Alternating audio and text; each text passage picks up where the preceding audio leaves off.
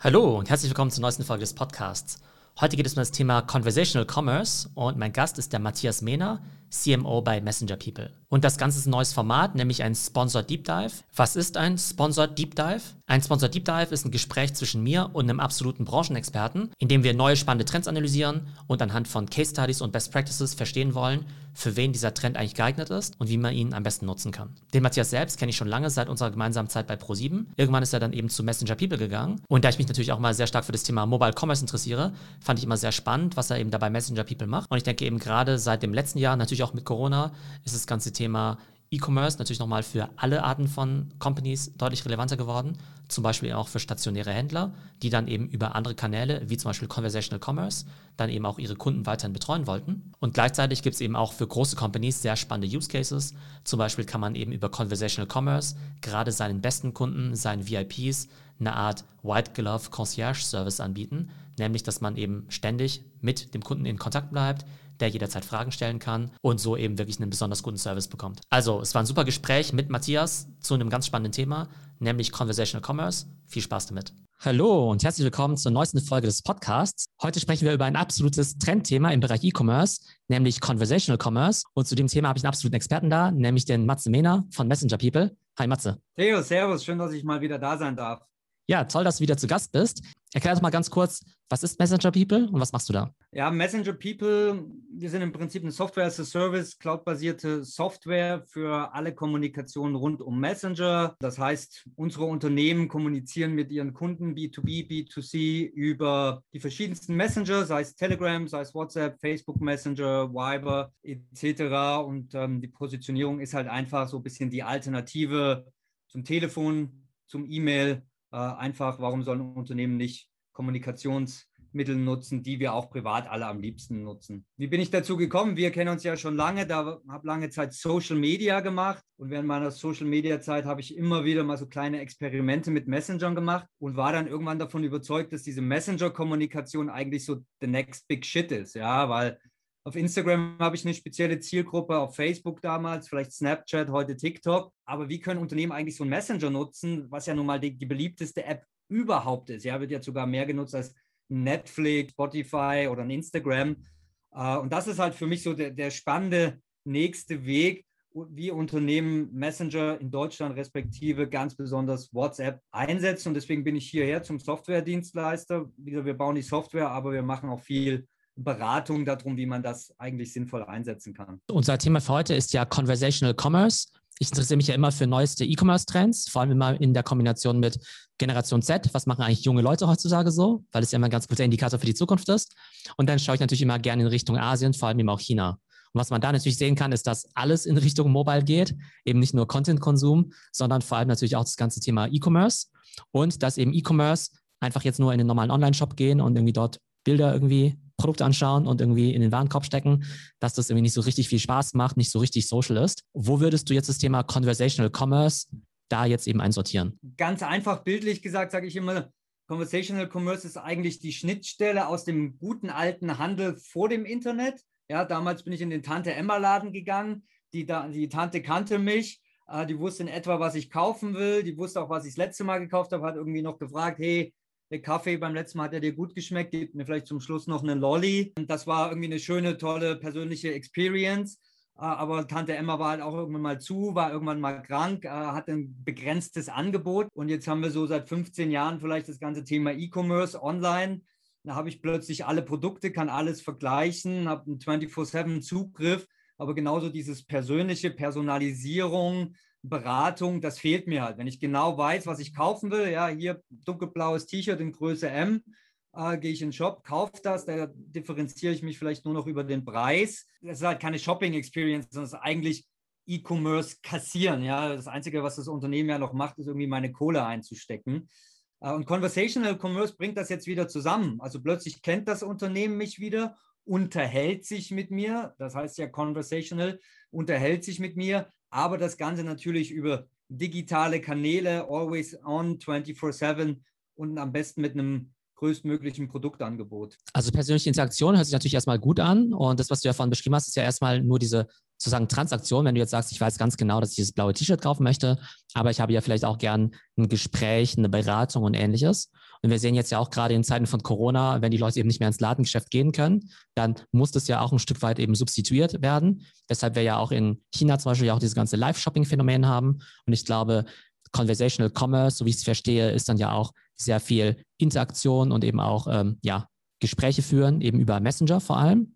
Welche Messenger es sind, darauf kommen wir gleich. Aber jetzt gibt es natürlich auch Leute, die hören vielleicht Conversational Commerce und denken dann irgendwie erstmal Chatbot und sagen dann, äh, Moment mal, Chatbot, äh, ich dachte, hier wird irgendwas persönlich irgendwie besprochen. Da will ich doch nicht irgendwie von so einem Roboter abgespeist werden. Also ist Conversational Commerce gleich Chatbot oder steckt da mehr dahinter? Äh, nein, diese These ist in Anführungsstrichen leider nicht aufgegangen. Das haben wir, glaube ich, alle gedacht 2006 als äh, Mark Zuckerberg damals auf der F8 gesagt hat, hey, äh, wir öffnen den, den, den Messenger jetzt für alle Chatbot-Anwendungen, 300.000 aktive Chatbot-Developer drauf.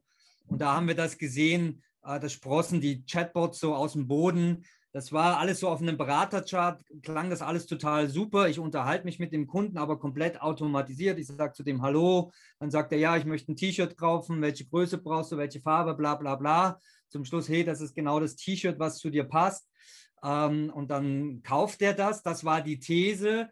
Ähm, da gab es auch sehr gute, sehr gut funktionierende Chatbots. Man, wenn man das heute googelt, findet man immer noch Best Cases wie Lego, äh, Xperia, Expedia-Reisen, äh, HM, Burberry. Es gab wirklich gut funktionierende Chatbots, aber es hat nicht funktioniert. Alle diese Chatbots gibt es heute nicht mehr, weil eine rein automatisierte Beratung funktioniert halt nicht. Ja, du kannst schon Teile deiner Kaufberatung automatisieren, standardisieren. Ja, das Produkt ist im, im, Prinzip immer das gleiche, aber Stand heute kannst du die Kommunikation mit dem Kunden, die kannst du nicht standardisieren und deswegen ist Conversational Commerce genau das, dieser Sweet Spot aus einer persönlichen, direkten, menschlichen Beratung und standardisierten Produkten. Ja, dieses Zusammenspiel aus Mensch und Maschine, das ist es das, was wir jetzt so seit ein, zwei Jahren sehen, nachdem der Chatbot-Hype abgeflacht ist.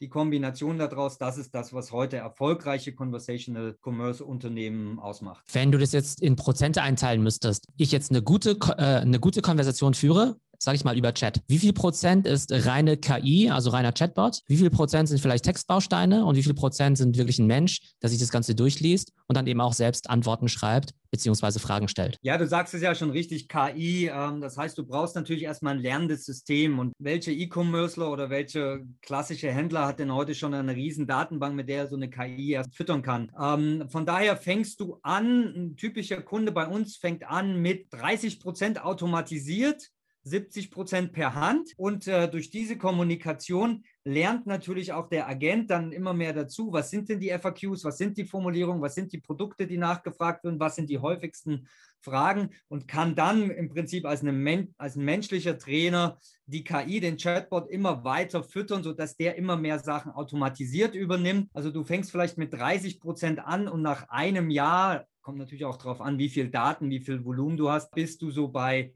70 bis 80 Prozent, die du automatisiert machen kannst. Das ist so ein realistischer Wert.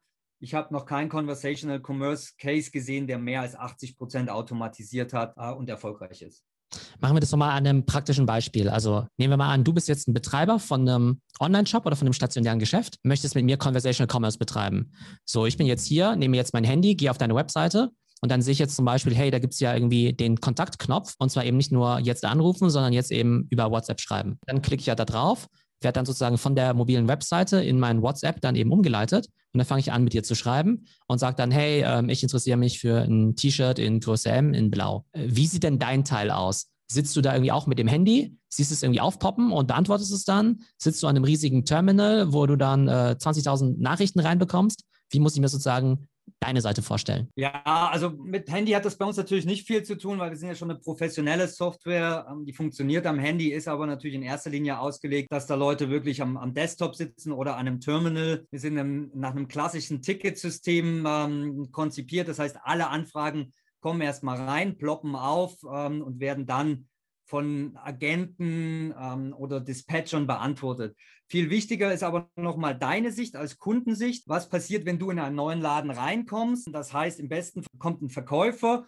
und sagt erstmal, hallo, ich heiße Matthias, ich bin heute dein Verkäufer. Wie heißt du denn? Ah, ich bin der Theo. Schön, Theo. Kaufst du das erste Mal hier ein? Nee, ich war schon mal da. Hast du schon eine spezielle Wunsch oder willst du dich nur mal inspirieren lassen? Ja, also das ist dieser ganz normale erste Standard-Talk, den jeder Verkäufer, ob der jetzt in einem T-Shirt-Geschäft arbeitet oder eine Versicherung verkauft oder eine Reise, das ist ein Standarddialog. Und genau diesen ersten Standarddialog kann dann zum Beispiel schon mal so ein ganz einfacher First-Level-Chatbot abfragen. Ja, das heißt, hallo, willkommen, schön, dass du da bist. Wie heißt du? In welche Richtung soll es gehen?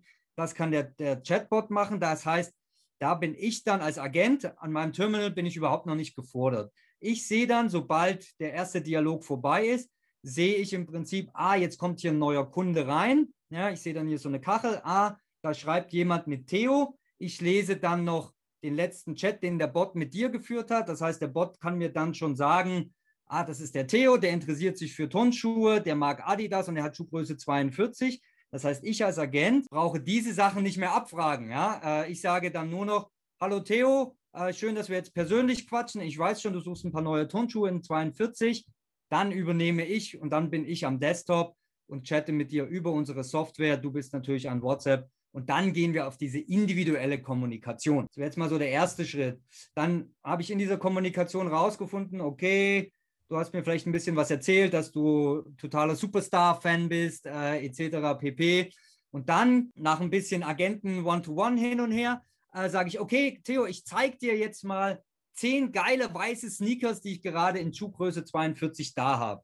Und da fange ich natürlich jetzt auch nicht an, jeden da einzeln einzutippen, ein Bild hochzuladen und dir zu schicken, sondern da hilft mir der Chatbot bzw. der Chat-Baustein dann schon wieder. Das ist schon vorgefertigt, dass ich einfach sage, hey Theo, ich schiebe dir jetzt mal zehn Sneaker durch oder fünf oder drei, je nachdem, mit vorgefertigten Informationen, liest dir das in Ruhe durch und dann meldest du dich wieder. Und dann hast du fünf Minuten Zeit, dir das zu überlegen und ich als Agent habe fünf Minuten Zeit, um den nächsten Kunden zu beraten. Und das ist dieses Zusammenspiel aus Mensch und Maschine, was es für beide Seiten so effektiv und so convenient macht. Ich frage mich jetzt gerade, an welcher Stelle muss ich denn als Händler dieses Conversational Commerce einbauen?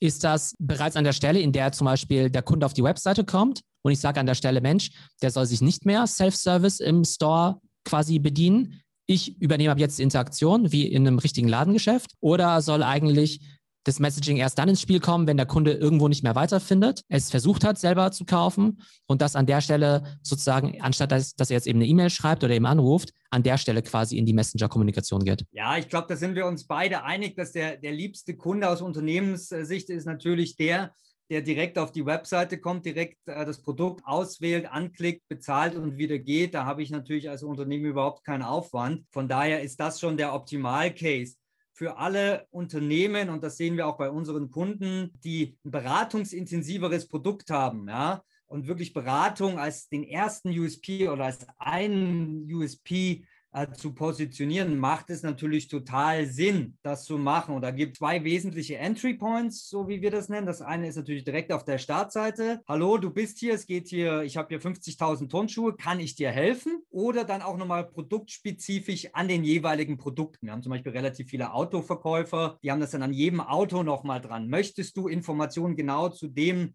Mercedes-Benz XY haben, dann hier per WhatsApp schreiben etc. Also einmal generell die Informationen, wir sind für dich da, frag uns per WhatsApp bieten, aber auch gerne nochmal an jedem einzelnen Produkt. Wenn wir noch den Erstkontakt zu einem Kunden reden. Spannend wird es natürlich dann auch, was ist, wenn der Kunde ein zweites Mal kommen will. Das wird ja dann erst richtig spannend. Gerade auch für das Thema E-Commerce ist ja der erste Kunde meistens noch nicht profitabel. Spannend wird es natürlich dann, wenn der dann einmal über WhatsApp mit dir in Kontakt war dann bist du als Unternehmen, als, als Online-Shop, bist du ja immer in seiner Kontaktliste. Das heißt, der zweite Kauf, der erfolgt natürlich dann direkt in WhatsApp. Das heißt, hier weiß ich dann schon, wer ist der Kunde, ähm, was will der, wie heißt der und dann ist es natürlich für den Kunden total einfach zu sagen, hey, äh, ich habe doch vor einem halben Jahr bei euch schon mal ein paar Sneaker bestellt. Habt ihr noch mal ein paar neue Sneaker da? Ja, und plötzlich habe ich dann keine User Acquisition Costs mehr, keine Beratung mehr, brauche ich überhaupt gar keine Website mehr, weil der kommt dann direkt in WhatsApp rein.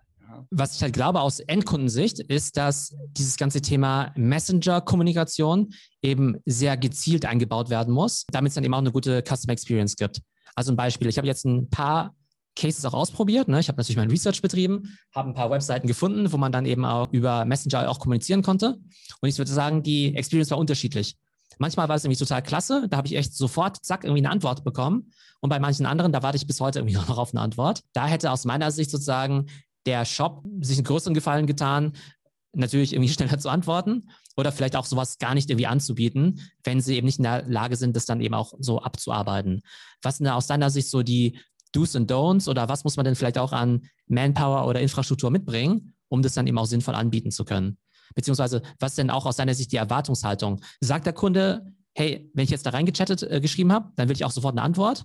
Oder ist es für den irgendwie normal zu sagen, hey, ich mache jetzt nebenbei was anderes und guck halt mal, ob in fünf Minuten da jemand geantwortet hat? Also ich nehme von den Anbietern den Schutz, nehmen, ich weiß jetzt nicht konkret, wen du meinst, aber wir müssen auch bedenken, dass das Thema ist schon noch relativ neu. Ja? Also die Kunden, äh, die das jetzt testen, ob über uns oder, oder über andere Systeme, das ist natürlich alles total neu. Und gerade die richtige Manpower dahinter zu skalieren, wie viele Anfragen kommen da rein, werde ich überrannt oder meldet sich überhaupt, da, da muss man da den, den Unternehmen auch ein bisschen Zeit geben. Das, wir sprechen über das Thema seit, seit anderthalb Jahren, vielleicht seit einem Jahr. Und wenn ich überlege, wie lange hat das gedauert, bis die Unternehmen das erste Mal bei, bei Facebook auf äh, Kommentare geantwortet haben, bis die dann Community Management etc. nachgezogen haben. Das dauert schon alles so ein bisschen Zeit. Was wir schon sehen, ist, dass es schon eine Toleranz gibt, wenn du über, über WhatsApp schreibst, weil du hast diese Konversation ja immer da. Ja? Im Gegensatz zu einem Live-Chat zum Beispiel bin ich nur auf der Webseite, schreibe ich meine Frage, wenn ich nach zehn Minuten keine Antwort habe, ja, kann ich denn jetzt die Webseite schließen? Ich muss eigentlich äh, irgendwie mit meinen Kindern auf dem Spielplatz, ist alles wieder weg, was ich denen gerade geschrieben habe. Also hier sehen wir schon so eine gewisse Toleranz, weil ich halt diese Konversation überall mit hinnehmen kann. Und auch hier wieder im, im, im, als Alternative zum Telefon, ich schreibe eine Frage. Natürlich möchte ich am liebsten, dass die schnell beantwortet wird.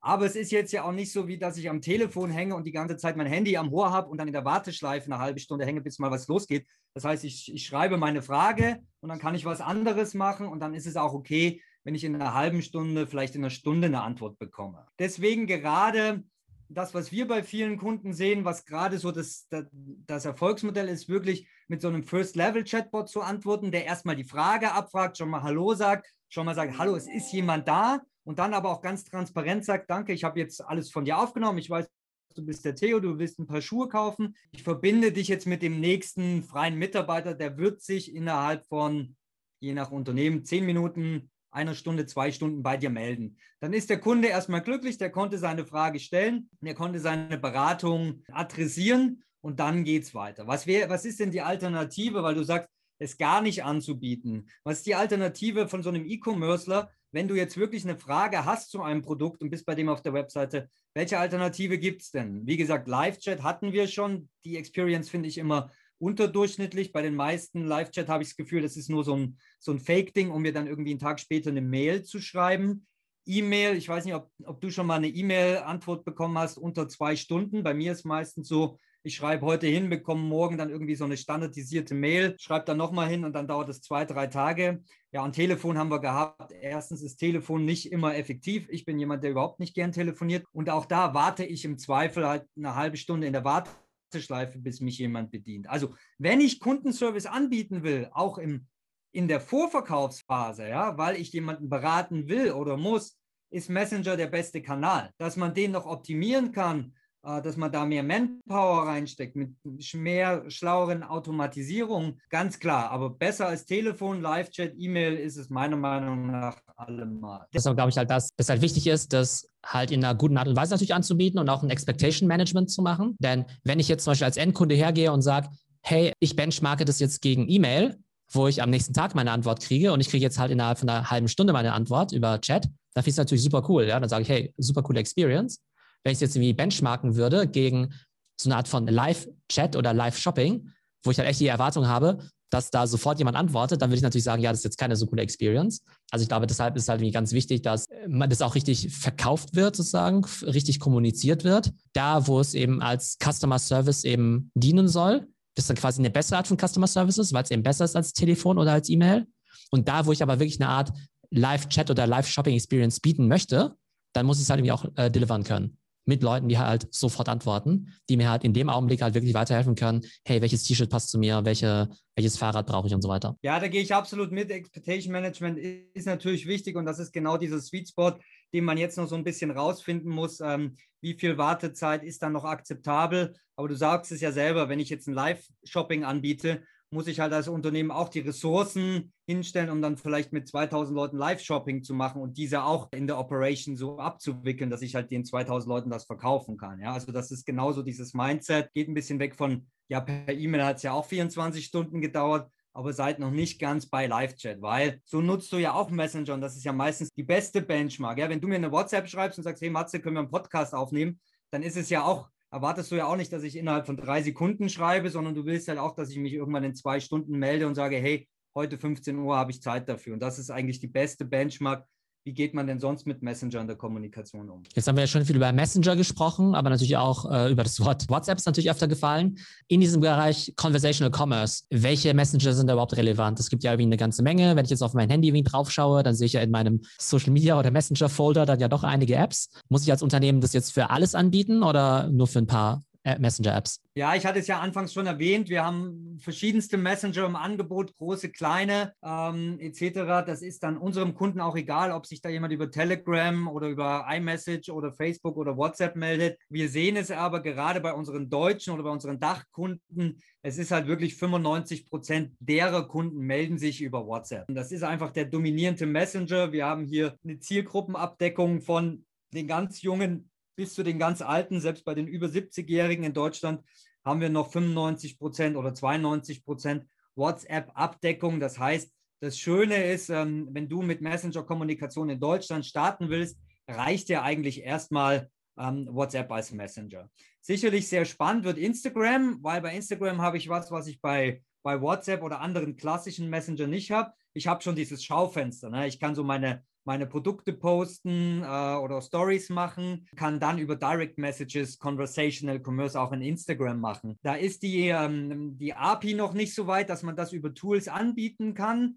Ähm, heute, das heißt, das müsste man halt direkt in Instagram machen. Da verweise ich aber alle, die den Podcast relativ zeitnah hören, auf den 2. Juni. Dann ähm, ist die F8 ähm, und da wird einiges zum Thema Instagram und Direct Messages veröffentlicht werden und ab dann wird das Thema Instagram und Conversational Commerce sicherlich auch nochmal eine ganz andere Fahrt aufnehmen. Also die Dominanz von WhatsApp, die kann ich nur bestätigen.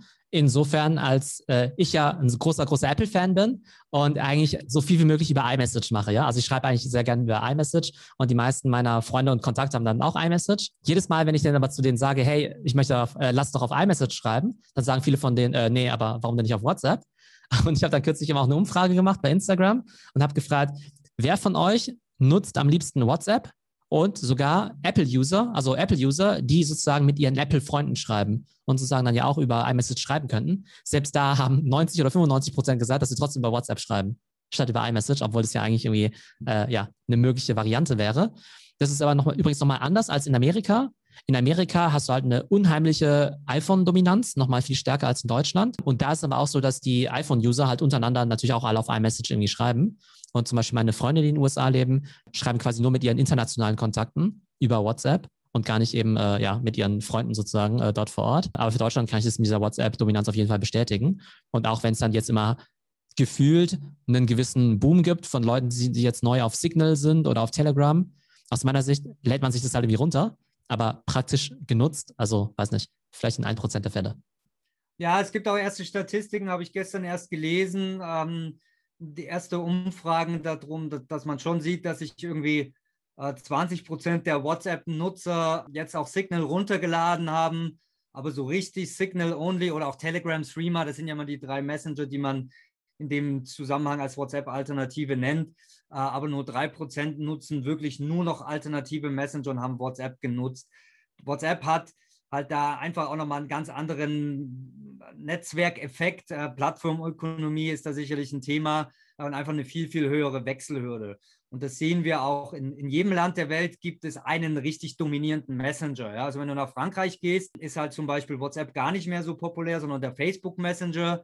Du als Asien-Experte wirst es bestätigen. In Japan schreibt jeder über Line, in äh, Korea jeder über Kakao Talk, in China hatten wir ja letztens erst äh, in, in so einem Talk äh, 98 Prozent WeChat du hast halt in jedem Land diesen einen dominierenden Messenger und dann wollen halt auch alle Leute, dass man darüber spricht. Von da ist der Burggraben, da jetzt ein, auf einen neuen Messenger zu wechseln, ist einfach extrem hoch. Ja, ich weiß nicht, was in fünf oder zehn Jahren ist. Ich habe auch mal gesagt, Facebook ist das einzige Social Network, ähm, was wichtig ist.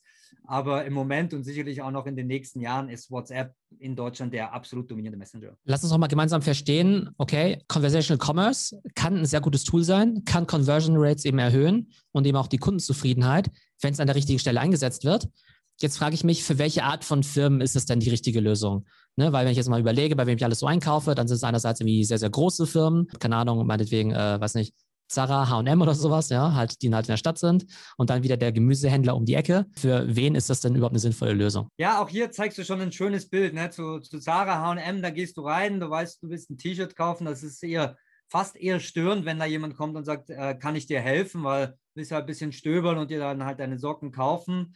Für diese ganz großen Big Player äh, macht Conversational Commerce mit diesem Beratungsansatz sicherlich weniger Sinn. Das ist dann eher so ein bisschen, ja, ein bisschen verwunderlich, wenn jetzt im Supermarkt plötzlich am Butterregal jemand stehen würde und sagt, hey, kann ich dir helfen, die richtige Butter auszuwählen? Ja, sondern das ist dann Self-Service. Das heißt auch vielleicht für ein About You oder, oder für ein Amazon oder so. Da geht es in Bezug auf Messenger eher um skalierbaren Kundenservice. Ne? Da geht es wirklich um eine fast Vollautomatisierung, weil der Kunde einfach weiß, was er will. Wenn du aber zum Gemüseladen gehst und sagst, hey, heute möchte ich mal was ganz Spezielles kochen, was ich irgendwie gesehen habe, aber was brauche ich denn dafür? Also da, wo du dann schon den Kontakt zu einem normalen Verkäufer suchen würdest, für die ist Conversational Commerce genau das Richtige. Also für alle Spezialisten, Farbhändler, Fahrradhändler, äh, spezielle Sneakerhändler, Werkzeughändler, gerade auch im B2B sehen wir das oft so in dieser, in dieser Werkzeug-Handwerkerbranche. Reisen, Reisen ist ein Riesenthema. Also alles, was mehr oder weniger beratungsintensive Produkte sind, sind für mich der absolute Sweet Spot für Conversational Commerce.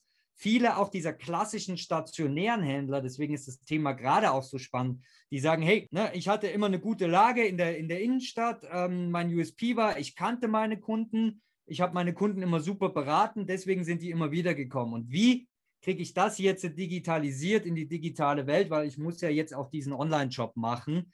Und für die dann zu sagen, ich nehme dieses, diesen digitalen Online-Shop, aber nehme aus dem stationären Handel noch meine, meine klassische Beratung mit, meine Beratungskompetenz für die ist das super. Für wen das auch noch super ist, also abseits von beratungsintensiven Produkten, die ich wirklich so als Top 1 sehe, ist für diese ganzen Convenience-Produkte. Also das, was du immer wieder kaufst, ohne groß zu überlegen und wo es dir eigentlich auch egal ist, wo du es kaufst. Ja? Nehmen wir das Beispiel blaue T-Shirts. Ich brauche neue T-Shirts. Was mache ich heute? Ich google das und klicke dann auf den Anbieter, der mir den besten Preis bietet. Ähm, bin halt in einem Preis- und Marketingkampf. Ja? Wenn ich es da schaffe, als blauer T-Shirt-Anbieter äh, die Leute einmal in WhatsApp zu ziehen und ihnen das T-Shirt über WhatsApp zu verkaufen, dann werde ich in einem halben Jahr, wenn ich ein neues blaues T-Shirt brauche, einfach wieder über WhatsApp kaufen und bin halt durch diese Returning Users, bin ich halt äh, als Unternehmen super profitabel, weil ich muss sie halt nicht mehr neu einkaufen, ich muss nicht mehr das Price Game mitmachen, nicht mehr das Marketing Game, habe halt ein echtes CRM wenn du es so willst. Ja. Bei Fashion vielleicht noch, sehen wir bei vielen Fashion-Händlern, Retouren senken ist noch so ein Mega-KPI. Weil dadurch, dass du so ein bisschen eine Beratung bringst und den Kunden auch schon kennst, kannst du ihm viel häufiger sagen, ähm, was denn jetzt wirklich zu ihm passt. Passt mir das T-Shirt in der M oder lieber in der L? Also wir sehen es bei ganz vielen Fashion-Händlern, dass sie wirklich signifikant ihre Retouren senken konnten, weil die eine bessere Beratung gebracht haben. Auch das spart wieder Kosten. Und gerade beim zweiten T-Shirt-Kauf weiß ich schon genau, was ich für ein T-Shirt kaufen will und sage einfach nur noch, von mir aus auch per Sprachnachricht, geht ja auch per WhatsApp, hey, kannst du mir bitte nochmal viermal das blaue T-Shirt vom letzten Mal schicken? Danke, bitte, Servus Matze. So kaufen Männer am liebsten ein, oder? Genau, ja, so easy wie möglich. Lass uns nochmal vielleicht auf das Thema Checkout und Bezahlung nochmal kommen. Kann ich mir das denn vorstellen? Wir wissen ja, dass wir ja beim Thema Payment ja in Europa noch nicht ganz so weit sind wie in Asien. Also wir haben ja hier keine super Shopping-Apps und so weiter. Es gibt ja immer noch kein WhatsApp-Pay jetzt eben in äh, Deutschland. Wie kann ich mir das jetzt vorstellen? Ich gehe jetzt auf, äh, weiß nicht, Matzes T-Shirt-Shop und will jetzt irgendwie diese drei T-Shirts haben wie checke ich denn dann aus? Wie bezahle ich? Ja, es gibt zwei Möglichkeiten. Die einfachste, die, der, die die meisten unserer Kunden heute noch nutzen, die gerade so aus dem stationären Handel kommen und so ihren ersten Shopify oder Shopware Online-Shop gebaut haben, die machen die Beratung in WhatsApp und sagen dann, wenn der Kunde sagt, hey, ich hätte gern drei T-Shirts, schicken die einfach den Link zum Online-Shop. Also das ist sozusagen die, die Easy-Lösung. Das ist jetzt Conversational Commerce 0.5, ja. Wir sehen aber immer mehr auch ähm, Integration, das funktioniert schon ganz gut über unser System. hinten heraus dann mit, äh, mit den Shop-Systemen, sei es jetzt ein Magento, sei es ein Shopee, Shopify, Shopware, sodass ich dann als Agent, wenn der, wenn der Kunde mir sagt, hey, okay, ich nehme die drei T-Shirts, bereitet mir der Agent einen sogenannten Checkout-Link vor. Ich klicke als Kunde in WhatsApp nur noch auf diesen Link, komme dann nochmal in das äh, Checkout-Interface meines Shop-Systems, hinterlege hier nochmal meine Payment-Daten, also meine Kreditkarte oder mein PayPal, kann nochmal mein Checkout checken, meine Lieferadresse checken und dann sendet im Prinzip diese, diese Shopify-Lösung, ja, diese Shop-Lösung, sendet dann automatisiert eine WhatsApp-Notification an den Kunden. Glückwunsch, du hast bezahlt, Bestellung ist eingekommen und dann auch zwei Tage später, Glückwunsch, dein Paket ist jetzt unterwegs und meinetwegen eine Woche später noch, hey, Paket müsste ja jetzt bei dir angekommen sein, äh, willst du uns nicht auf Amazon oder auf unserem Shop oder auf Google, wherever, vielleicht noch eine lustige Bewertung geben oder hey, hast du nicht Lust, du hast ja diese T-Shirts gekauft, hast du nicht Lust, äh, jetzt auch nochmal die passenden Socken dazu zu kaufen. Du kannst es noch nicht über unser Tool machen. Unser Tool ist optimiert für das ganze Thema Beratung, ähm, Warenkorb anlegen etc. Den klassischen Checkout- und Payment-Prozess machst du heute noch ähm, über Shopify oder andere Shopsysteme. In Zukunft sicherlich auch Facebook-Shops, Instagram-Shopping etc. Aber dieses Warenlager irgendwo macht ja auch total Sinn, das irgendwo zentral zu haben und WhatsApp dann eher als so One-Interface zum Kunden zu betrachten. Okay, das heißt, ich ähm, sage jetzt, die drei T-Shirts sind cool, dann bekomme ich eben diesen Checkout-Link zugeschickt, bezahle dann eben mit PayPal, Apple Pay, was auch immer der Online-Shop dann eben so anbietet. Nehme an, äh, drei Wochen später komme ich wieder zurück und sage jetzt, hey, ähm, ich möchte das T-Shirt jetzt irgendwie umtauschen oder das gleiche T-Shirt noch dreimal haben, weil es so klasse war. Weiß, und ich will es dann über WhatsApp machen. Ja. Weiß dann das System automatisch, um welche Transaktion es ging, wer ich als Kunde bin, wo ich wohne? Oder muss ich jetzt irgendwie erzählen, hey, ich bin der Theo, das war meine Bestellnummer 1234, ich wohne in München und so weiter? Ja, genau. Du hast ja die Daten bei dem einen Checkout abgegeben und diese Daten sind ja synchronisiert dann mit unserer Software. Das heißt, wir haben alle deine Informationen, deine Bestellhistorie, deine Chathistorie etc. alles bei uns mit drin. Das heißt, wenn du das zweite Mal kommst und dich meldest, dann wissen wir schon, wer du bist, was du vor drei Wochen gekauft hast. Wir wissen schon deine Daten und übergeben dann sozusagen deinen neuen Shop-Intent einfach wieder nur an die Software, beziehungsweise wir legen das schon alles so in den Warenkorb, dass du wirklich nur noch auf einen Knopf drücken musst und dann halt äh, den, den Checkout technisch gesehen ähm, noch auf der Webseite äh, machen musst. Aber es sind zwei Klicks, die, müsst, die müsstest du auch so machen, selbst bei WhatsApp Pay brauchst du zwei Klicks, um dich zu authentifizieren oder Apple Pay. Na gut, da brauchst du mittlerweile nur noch den Daumen oder, den, oder das Gesicht. Also du hast einen Klick noch mehr als bei Apple Pay zum Beispiel. Und dieses ganze Thema, ich sag mal, Kommunikation nach dem Kauf, ja, sowas wie Versandbestätigung ähm, oder eben auch dieses äh, Catching up mit äh, Bewertungen, sind sie zufrieden und so weiter. Gebe ich dann als Kunde quasi so eine Erlaubnis, so ein Opt-in, dass ich da kontaktiert werden darf? Und aus deiner Sicht, aus Sicht des Händlers ist es besser, diese Kommunikation über E-Mail zu führen oder über Messenger? Weil ich jetzt auf der einen Seite mir sagen könnte, Mensch, äh, Opening Rates bei Messenger vielleicht irgendwie ganz cool. Und auf der anderen Seite, naja, vielleicht ist ja Messenger eher so Privatsphäre des Kunden. Da möchte er jetzt nicht irgendwie jeden Tag irgendwie 100 also nicht, äh, Notifications haben. Ja, das, das darfst du natürlich nicht machen, aber das, das ist auch so ein bisschen äh, Sinn und Verstand, ja. Äh, natürlich solltest du dir das Opt-in holen, dass du den Kunden auch weiterhin über WhatsApp ansprechen sollst, aber bitte schick ihm da nicht jeden Tag den neuesten heißen Scheiß-Deal. Dafür ist es okay, wenn du ihm einen E-Mail-Newsletter schickst. Nicht umsonst haben E-Mail-Newsletter solche Open- und Click-Rates. Spar dir WhatsApp wirklich als den exklusiven Kontakt auf, wo du ihm dann wirklich exklusiv die, die wichtigsten Nachrichten schickst. Also vielleicht äh, nach zwei Wochen nach dem Kauf nochmal so ein Reminder, hey, kannst du uns bewerten? Oder dann halt zwei, drei Monate später nochmal, hey, jetzt die neue Kollektion ist da. Also das sollte man schon sehr selektiert machen, aber wie du schon sagst, wir sprechen bei WhatsApp immer noch von Öffnungsraten 95 Prozent, Klickraten um die 30, 40 Prozent. Also da kann man schon Kunden wieder reaktivieren, aber uh, don't call it Newsletter. Und das ist vielleicht nochmal dieses, ja, diese technische Infrastruktur verstehen. Also jeder von uns hat ja WhatsApp, ne? also WhatsApp als Privatuser und dann gibt es ja noch sowas wie WhatsApp Business. Und dann kann ich mir vorstellen, dass das, was ihr macht, ja auch nochmal ein bisschen komplizierter ist, eben mit APIs, Schnittstellen und so weiter. Genau, kannst du das vielleicht mal für uns auseinander dividieren? Bei wem reicht das normale WhatsApp? Wer braucht WhatsApp Business? Und wo kommen dann eben auch Dienstleister wie ihr ins Spiel? Ja, ist ganz einfach. Das, das normale WhatsApp, das hast du und das haben alle deine Kunden, aber das darf, darf, darf kein einziges Unternehmen haben.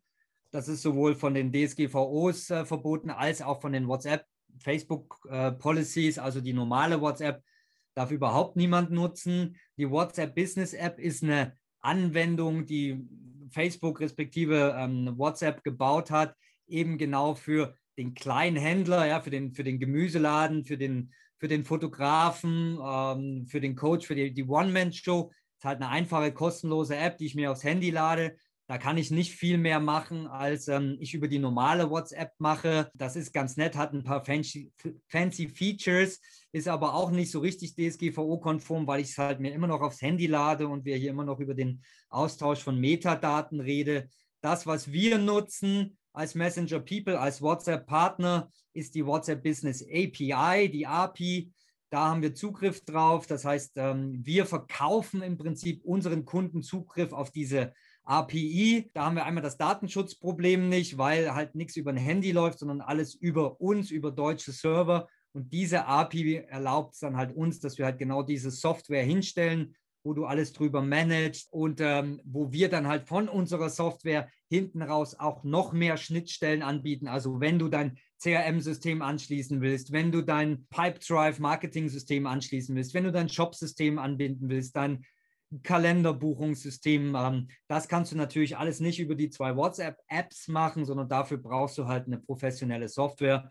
Wir sind sozusagen die Middleware, damit du optimal mit, einem, mit deinem Kunden über WhatsApp kommunizieren kannst. Alle anderen Daten liegen dann vielleicht nochmal hinten in deinen gewohnten Systemen, in deinen Senders, Salesforce etc. pp.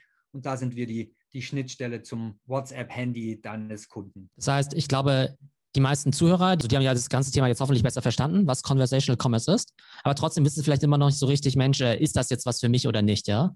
Wie sollte jetzt jemand drüber nachdenken? Sollte er jetzt irgendwie drüber nachdenken und sagen, hey, äh, erst ab einer bestimmten Unternehmensgröße lohnt sich das? Oder erst, wenn ich so und so viele Serviceanfragen am Tag bekomme, lohnt sich das? Oder naja, wenn mein Geschäft beratungsintensiv ist, dann brauche ich das. Also ne, aus diesem ganzen Spektrum, was glaubst du, für welche Firmen bringt das den größten Benefit? Wenn du einen Online-Shop hast, ähm, wo die Leute von alleine hinkommen, von alleine einkaufen, von alleine wieder gehen und super happy sind, und du hast vielleicht noch zwei Teilzeitkräfte, die E-Mails beantworten und Telefon und deine Kunden sind happy, dann brauchst du das nicht. Für alle Unternehmen, die sich überlegen, hey, wie kann ich meine Kunden besser halten, wie kann ich sie besser ansprechen, wie kann ich sie besser beraten. Ich bräuchte eigentlich noch 100 Mann mehr in meinem, in meinem Callcenter, um alle meine Kundenanfragen zu beantworten.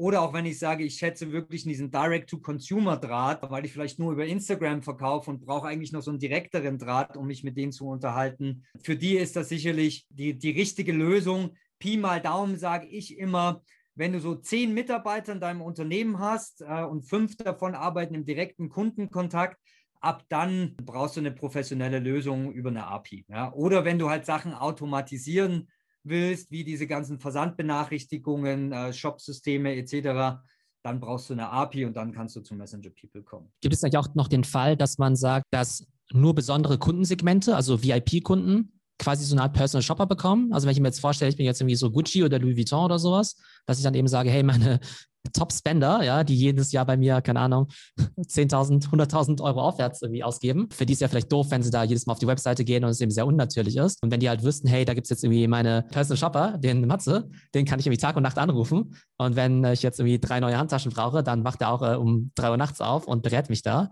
Ähm, siehst du solche Cases auch, dass man das als eine Art VIP Shopping-Service einrichtet, aber dann natürlich halt wirklich live und nicht irgendwie mit zwei Stunden Verzögerung? Ja, absolut. Ähm, sehe ich sowohl im B2C, so Concierge-Service, ähm, gerade auch hier wieder im Fashion-Bereich, dass man sagt, die, die Top 10 Prozent der Top-Spender, die kriegen jetzt äh, diese exklusive WhatsApp-Nummer, über die die mich Tag und Nacht anschreiben können, ja, was halt genau diesen Concierge-Service wiederbildet widerspiegelt. Sehe ich auch öfters im B2B, ja, dass man sagt, so unsere Top-Kunden, unsere Top 5 Kunden, die können uns auch über eine schnelle WhatsApp-Hotline Fragen stellen. Äh, ich sehe es als Loyalty-Programme, dass man einen gewissen Umsatz oder eine gewisse Art von Punkten erreicht haben muss, bevor dieser WhatsApp-Service für dich freigeschalten wird.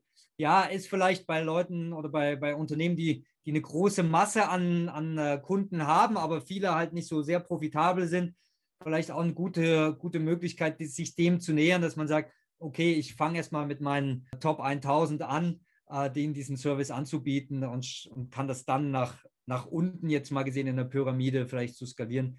Solche Cases sehen wir auch. Also es gibt keinen Case, den ich noch nicht gesehen habe. HR ist ein sehr spannender Case, dass sich Leute über WhatsApp bewerben, sehe ich relativ viel. Alles möglich, alles, was du früher über Telefon und E-Mail gemacht hast oder halt gar nicht, wo es gar keinen Service gab, äh, kannst du heute über, über WhatsApp machen. Solltest du auch machen, weil das der Kanal ist, den die meisten am liebsten nutzen. Ja, aber tatsächlich finde ich jetzt echt diesen ähm, Case eben sehr spannend, eben für diese Top-Kunden.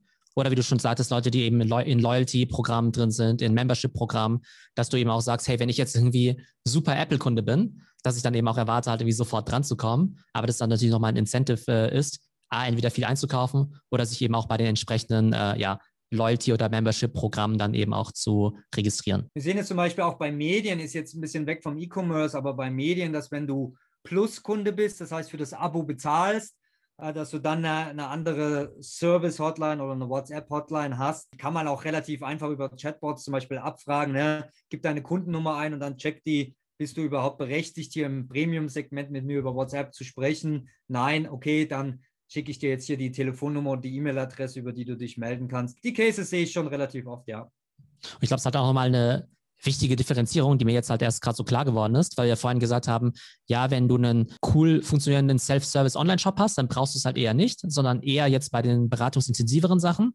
Aber gleichzeitig gibt es natürlich halt auch, wenn du einen super Self-Service hast, natürlich immer noch besondere Kundengruppen, die du vielleicht nochmal bevorzugt bedienen möchtest. Und das wäre dann natürlich nochmal ein Top-Service, den man dann nochmal oben drauflegen kann. Jetzt wagen wir vielleicht nochmal zum Abschluss einen Blick in die Zukunft, ja. Sozusagen, hol jetzt mal ein bisschen weiter aus. Sowas wie Live-Shopping in China, wo wir ja gesagt haben, hey, es wird wirklich so live, äh, ne? du siehst einen Livestream an, kaufst dann quasi direkt aus dem Stream heraus. Das hört sich ja erstmal ziemlich exotisch an, aber macht mittlerweile schon 10% vom E-Commerce in China aus und in ein paar Jahren werden es 20 Prozent sein. Das heißt, es ist jetzt irgendwie nicht so ein Ding, was man mal irgendwie mal so macht, irgendwie, äh, ja, sozusagen als exotisches Kauferlebnis, sondern es wird halt so richtig Mainstream. Was wäre so deine Prediction, wie Mainstream wird so Conversational Commerce? Dass es eben gar nichts mehr so was Besonderes ist, wie, boah, ich habe jetzt irgendwie äh, hier während meinem Online-Shopping-Vorgang jetzt auch noch mit jemandem irgendwie live gechattet, sondern dass es vielleicht eine relativ natürliche und auch häufige Kundeninteraktion ist. Ja, ich lehne mich auch mal aus dem Fenster und sage, dass in, in fünf Jahren hat haben 80 Prozent aller Unternehmen so eine WhatsApp-Hotline. Ja? Ob die jetzt alle direkt darüber verkaufen oder nur Service anbieten, etc. Aber ich meine, heute haben 90 Prozent aller Unternehmen eine Telefonnummer, 100 Prozent aller Unternehmen irgendwie eine E-Mail-Adresse. Letzte Statistik gesehen, 41 Prozent der deutschen Unternehmen sogar noch eine Faxnummer. Und ich glaube, das Thema, äh, ich habe hier auch einen WhatsApp-Kanal, das wird standardisiert, äh, weil das halt einfach ein Kommunikationskanal ist.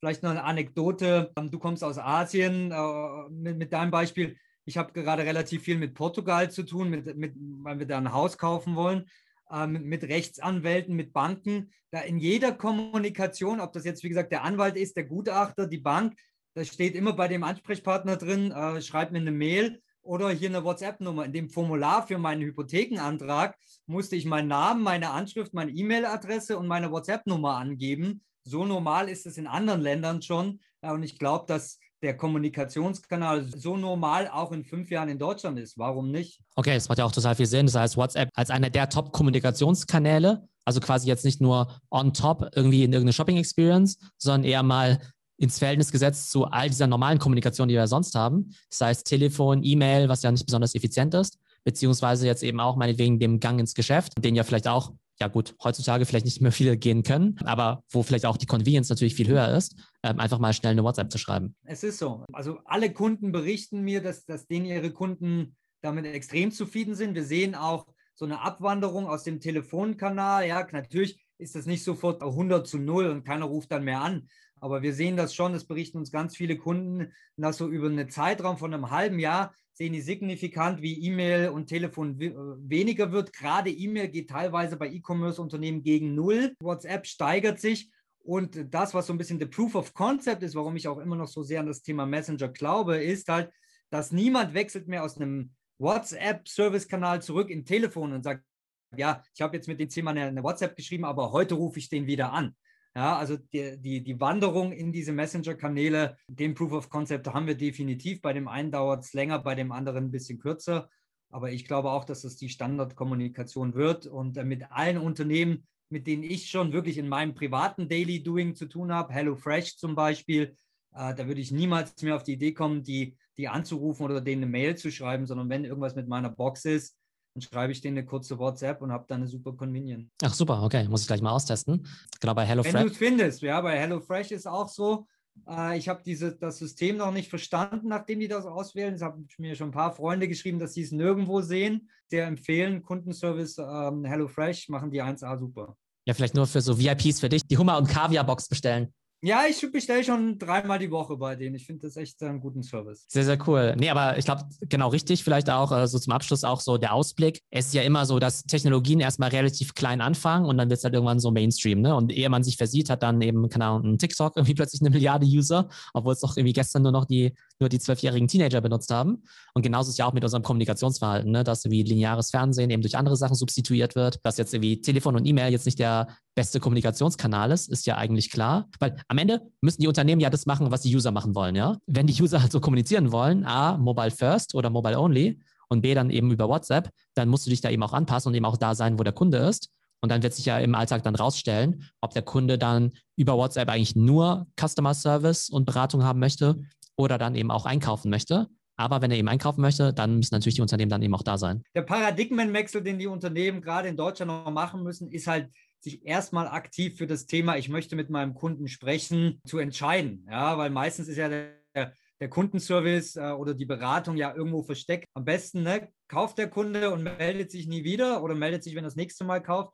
Und diesen Paradigmenwechsel müssen halt ganz viele Unternehmen, auch im E-Commerce, erstmal verstehen, dass das halt das wirkliche CRM ist, dass ich mich mit dem Kunden wirklich auseinandersetze und dafür auch Ressourcen bereitstelle, wie wir das am Anfang gesagt haben. Das ist, glaube ich, der große Shift und auch die große Chance, deswegen sehe ich ja die Spezialisten da so stark drin, sich dann halt auch gegen diese großen Player wie in Amazon durchzusetzen, ja indem ich halt meinen Kunden wirklich ernst nehme und dann muss ich diesen Kanal auch anbieten. Klasse, dann fassen wir mal zusammen. Kommunikation über Mobile wird immer wichtiger.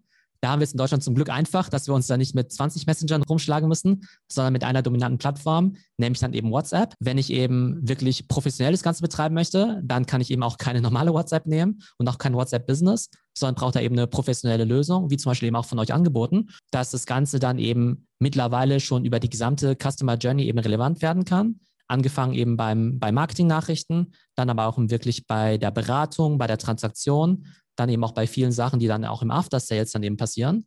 Und idealerweise hat man es dann eben nicht nur mit einer Transaktion zu tun, sondern ist eigentlich in einem ständigen Dialog mit dem Kunden, der dann immer wieder kommt, eben weiß, hey, ich kann hier mein altes Gespräch wieder aufgreifen, die erkennen mich sofort wieder, wissen, wer ich bin, wissen, um welche Art von, was nicht, Reklamation es vielleicht geht und dass man dann einfach ständig im Austausch bleibt mit dem Endkunden und dort eben wirklich diese Kombination hat. Einerseits natürlich aus Textbausteinen, die einem das Ganze eben ja sehr stark erleichtern, aber dann natürlich die individuelle Ansprache natürlich eben das ist, was der Endkunde am Ende auch haben will. Und das ist auch das, was sozusagen diese neue Art von Conversational Commerce eben auch von diesen ja, Chatbots von vor fünf Jahren stark unterscheidet. Theo, du hast es perfekt zusammengebracht. Ich habe immer so viele Gedanken im Kopf und versuche es immer zu erklären, aber du hast es genau auf den Punkt gebracht. That's it. Genau. Und eben relevant, habe ich auch heute nochmal richtig für mich verstanden, für Anbieter mit beratungsintensiven Produkten, B2B und auch B2C, und eben dann eben auch für das ganze Thema VIP-Shopping, wo ich halt in der Tat echt äh, riesiges Potenzial sehe. Also da bin ich mal gespannt, wie sich es weiterentwickeln wird. Genau, wann A, 90 Prozent der Unternehmen dann eben auch eine WhatsApp-Hotline anbieten und dann eben auch ein signifikanter Anteil der Sales drüber laufen wird. Vielen Dank, Matthias. Bis bald. Danke, Theo. Ciao. Ciao.